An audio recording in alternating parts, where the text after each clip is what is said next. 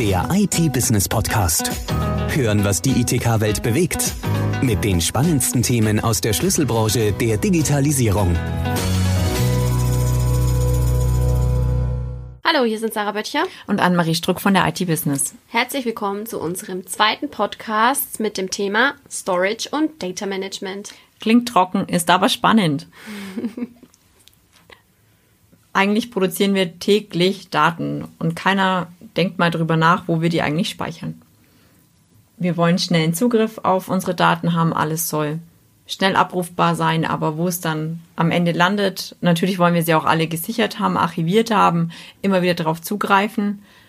Und wer sich damit auseinandersetzt, ja, der sieht, dass es nur zwei verschiedene Speichertechnologien ja. gibt. Im Grunde einmal die Festplatte oder auch HDD genannt, aber auch ähm, den Flash-Speicher genannt, auch SSD.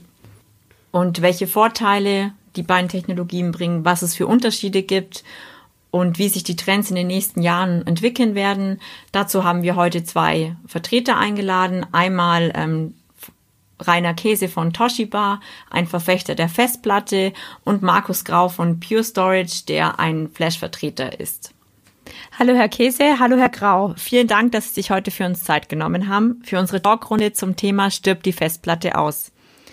Wenn man sich die Trends in der letzten Zeit anschaut, setzen immer mehr Unternehmen auf Flash. Herr Grau, können Sie uns erklären, warum und was die Vorteile an SSDs sind?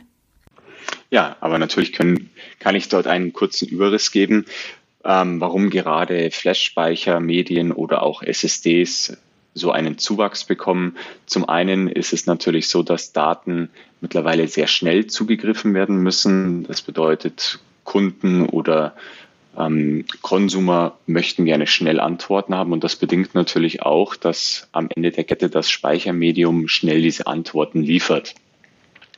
Ähm, das ist einer der Hauptgründe, warum sich Flash-Speicher oder auch SSDs in den letzten Jahren äh, zunehmend in sowohl im Konsumerbereich als auch im professionellen Bereich auch durchgesetzt haben. Gerade dieser Geschwindigkeitsvorteil. Gibt natürlich noch nebenher andere Vorteile, wie ähm, gerade gegenüber der Festplatte keine Mechanik. Das bedeutet eben ähm, durchaus, dass eben die Haltbarkeit auch länger sein kann im Vergleich zu Festplatten. Und was für den Konsumer natürlich sehr, sehr angenehm ist, man hat kein drehendes Gerät mehr, was unter Umständen auch Geräusche macht. Mhm. Ähm, sehr interessant. Ähm, Herr Käse, wo dann eigentlich noch die Vorteile von einer HDD? Ich meine, wir haben gerade von Herrn Grau gehört, dass die Schnelligkeit von SSDs oder dass SSDs schneller sind, dass sie ähm, auch unter Umständen länger halten oder auch keine Geräusche verursachen. Aber ähm, wo ist denn dann noch das Reservat für die HDDs? Ja, für die Festplatte gilt, dass die Festplatte im Preis pro Kapazität, also von den Kosten pro Kapazität an Daten, die gespeichert werden müssen, auch unangefochten führend ist. Und zwar ähm, in einer Größenordnung.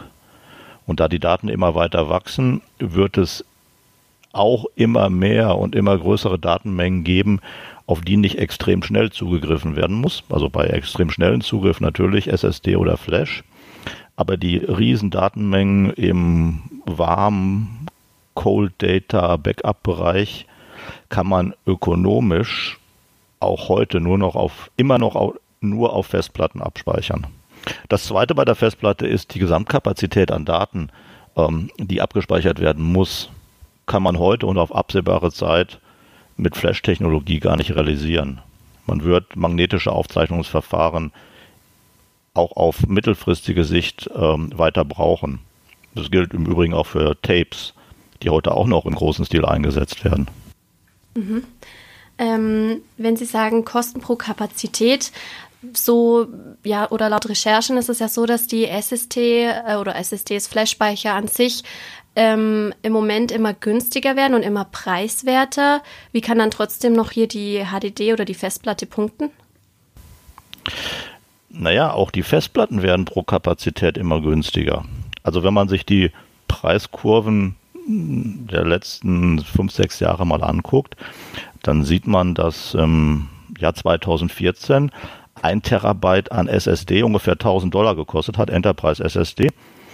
Und ein Terabyte an Festplatte ungefähr 60 bis 70 Dollar. Heute, also im Jahr 2019, liegen die Enterprise SSDs bei irgendwo um die 200 plus minus und die Festplatten bei 20 Dollar pro Terabyte plus minus.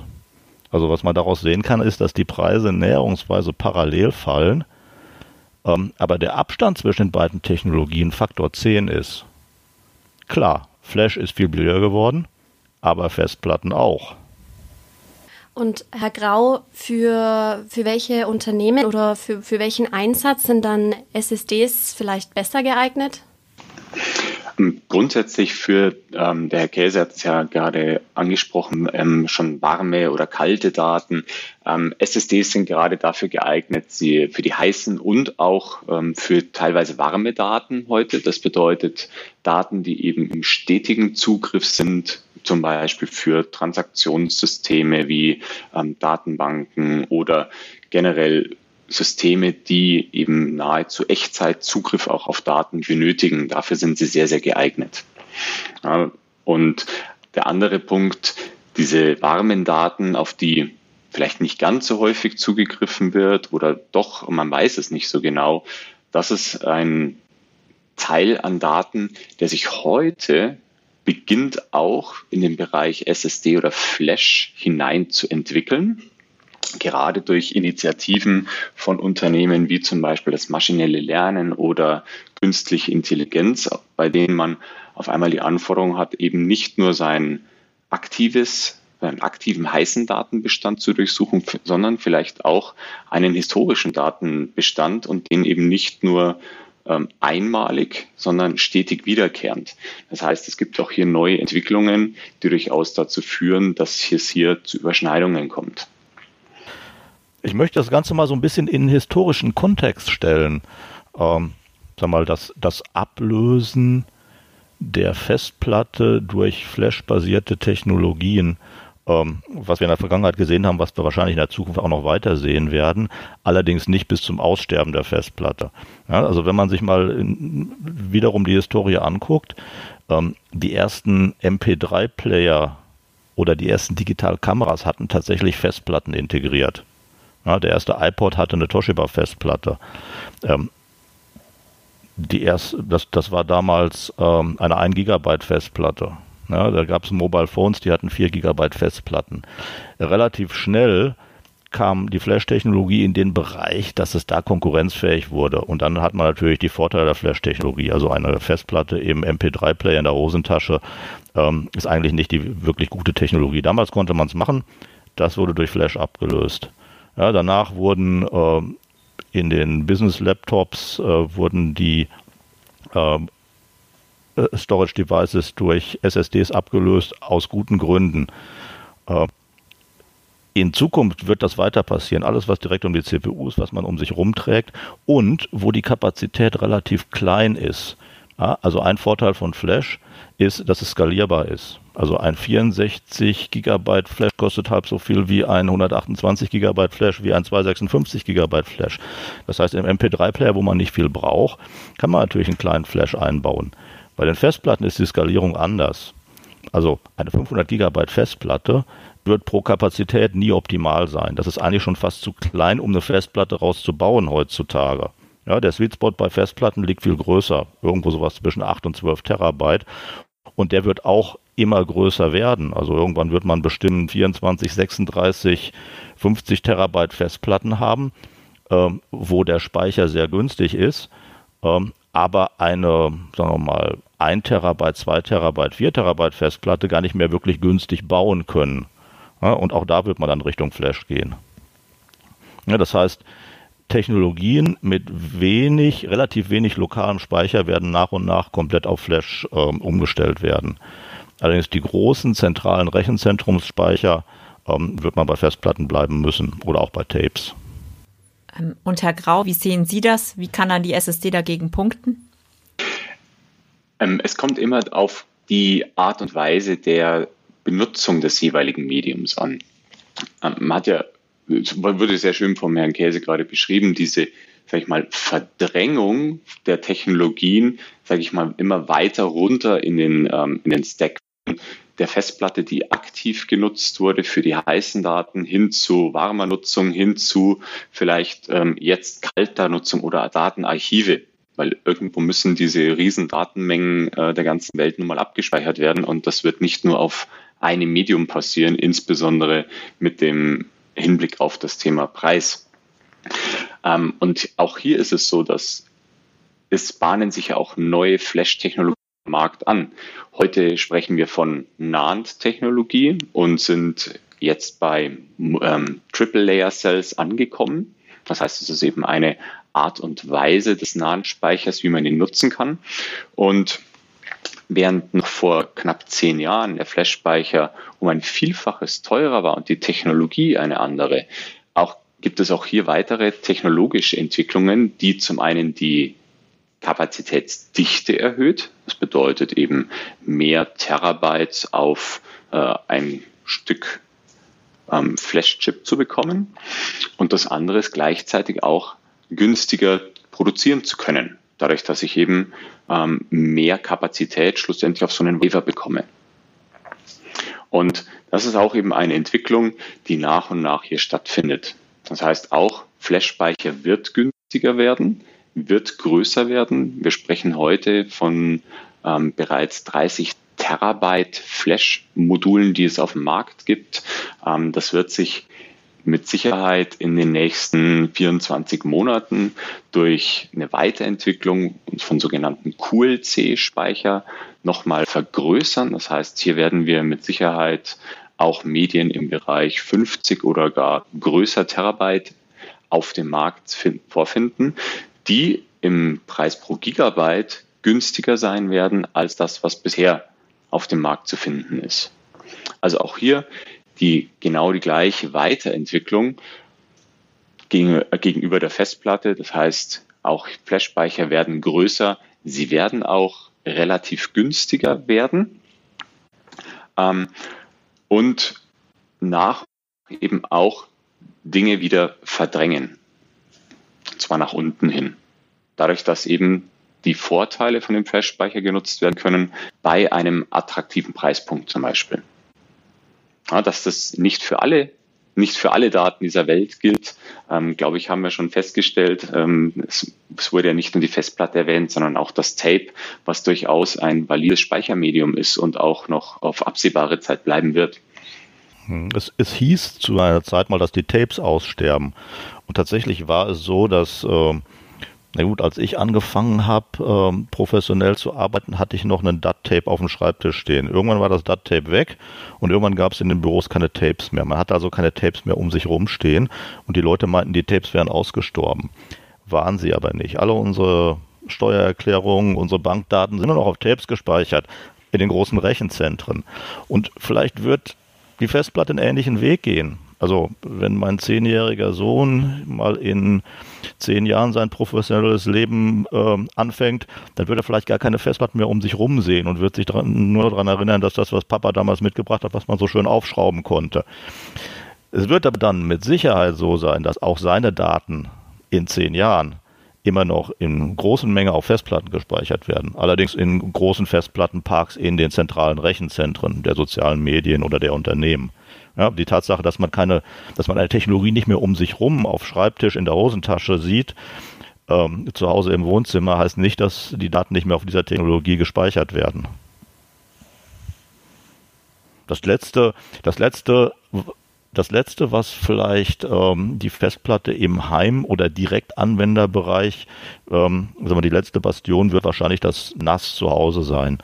Ja, das, das NAS zu Hause als, als, als Backup-Funktion ähm, wo man einfach nur große Datenmengen zu Hause abspeichern will, ähm, kann man zum realistischen Preis heute und auch in absehbarer Zeit nur mit Festplatten realisieren.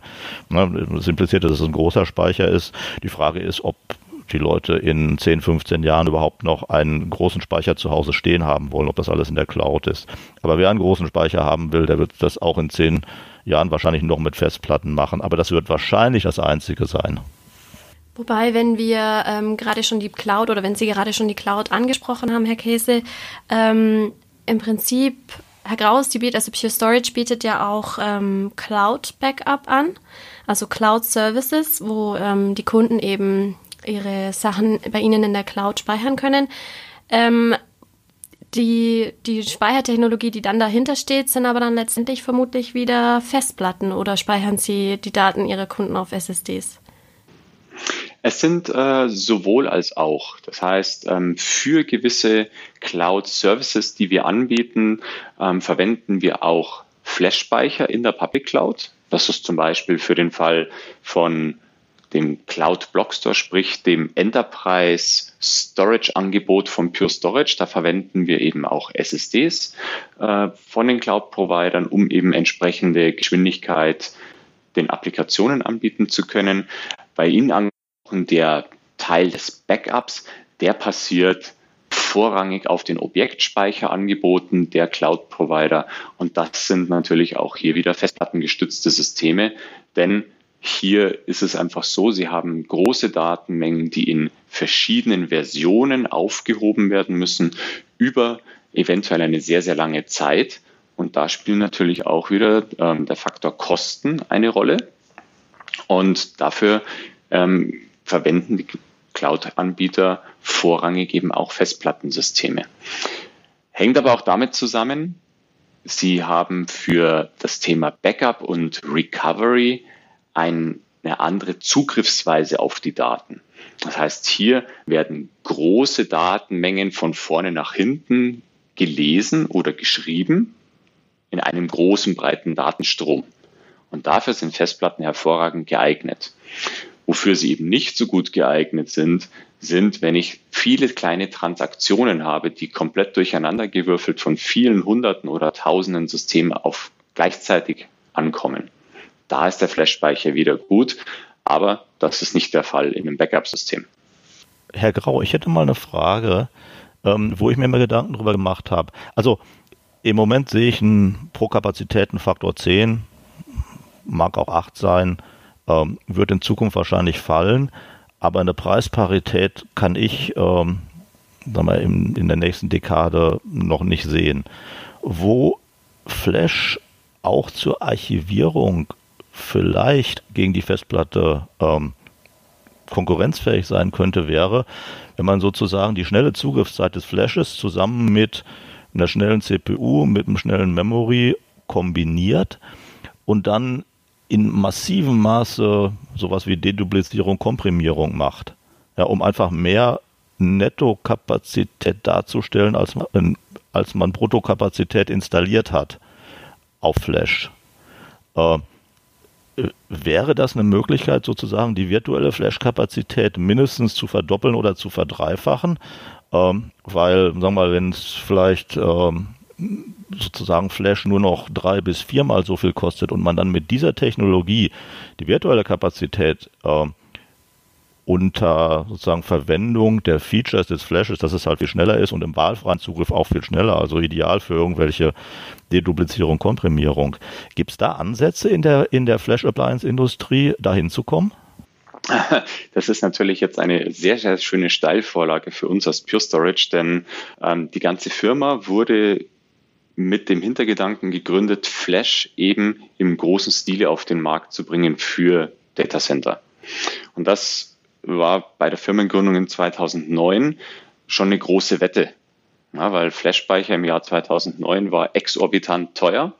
Und um genau das auszugleichen, den Kostennachteil von Flash gegenüber hybriden Systemen damals oder heute Festplatten haben wir von Anfang an auf Kompression und Deduplizierung gesetzt. Das heißt, Daten, bevor sie überhaupt abgespeichert werden auf dem Flash-Medium, werden untersucht auf Duplikate und zwar sehr, sehr granular und auch noch zusätzlich komprimiert. Das heißt, hier ist das genau von Ihnen angesprochene eben der Fall, dass ich aus einem Terabyte Rohkapazität vielleicht drei oder vier Terabyte Nutzkapazität machen kann unter Berücksichtigung eben dieser Technologien. Und das ist auch was, was wir ähm, schlussendlich auf dem gesamten Enterprise-Speichermarkt gesehen haben, dass andere Hersteller nach und nach auch diese Technologien adaptiert haben. Ja, und wenn wir jetzt über neue Technologien reden, wie zum Beispiel QLC-NAND-Speicher im Zusammenspiel mit Datendeduplizierung und Komprimierung, dann könnten wir schon nahe an den Preis von Festplatten auch rankommen. Wie sind denn die, äh, also wie effektiv ist so über alle Datenarten die Deduplizierung und Komprimierung? Schafft man tatsächlich Faktor 3? Ähm, also bei uns, ich kann natürlich nur von den Pure Storage Systemen reden, nicht von anderen Herstellern. Wir haben eine gemessene, effektive Kapazität von 5 zu 1 durch diese Datenreduktionstechnologien.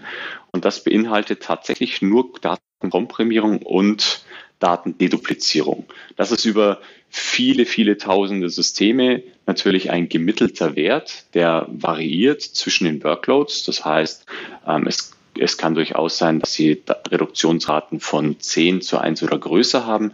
Es kann aber auch sein, dass es zum Beispiel reine ähm, nicht gut komprimierbare, nicht gut deduplizierbare Daten sind, die dann nur einen Reduktionsfaktor von 2 zu 1 bringen. Das heißt, hier hat man einfach eine Varianz. Weil bisher war es ja so, dass die Daten hauptsächlich von Menschen ähm, kreiert wurden, also mit Fingerdrücken auf Tastatur, mit Handy, Foto auslösen und so weiter. Ähm, aber ich frage mich, was dann in Zukunft passiert, wenn die Daten von den Maschinen, also Internet of Things und so, wenn viel mehr Daten von Maschinen äh, kreiert werden, die vermutlich ja vermutlich nicht so einfach komprimierbar und schon gar nicht deduplizierbar sind, ähm, wenn diese Daten von den Maschinen auch noch abgespeichert werden.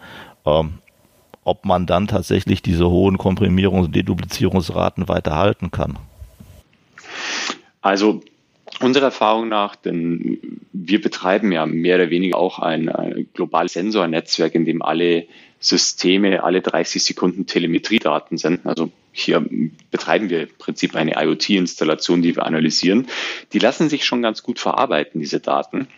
Ähm, nur gerade im Bereich Internet of Things oder auch ähm, AI habe ich ganz oft den Fall, dass ich nicht nur mit maschinengenerierten Daten in Form von textbasierten Daten arbeite, sondern auch ganz viel mit Videodaten.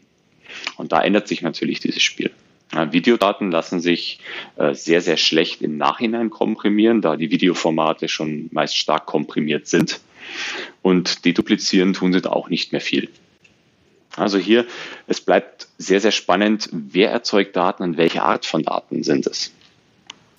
Hm, ja, ja, wahrscheinlich also für, für, für, für Business-Daten, für Outlook-Mailboxen und sowas, wo der CEO am Anfang des Jahres die gleiche E-Mail mit ähm, 15 Gigabyte Attachment an alle 20.000 Mitarbeiter schickt, super für Deduplizierung. Ja?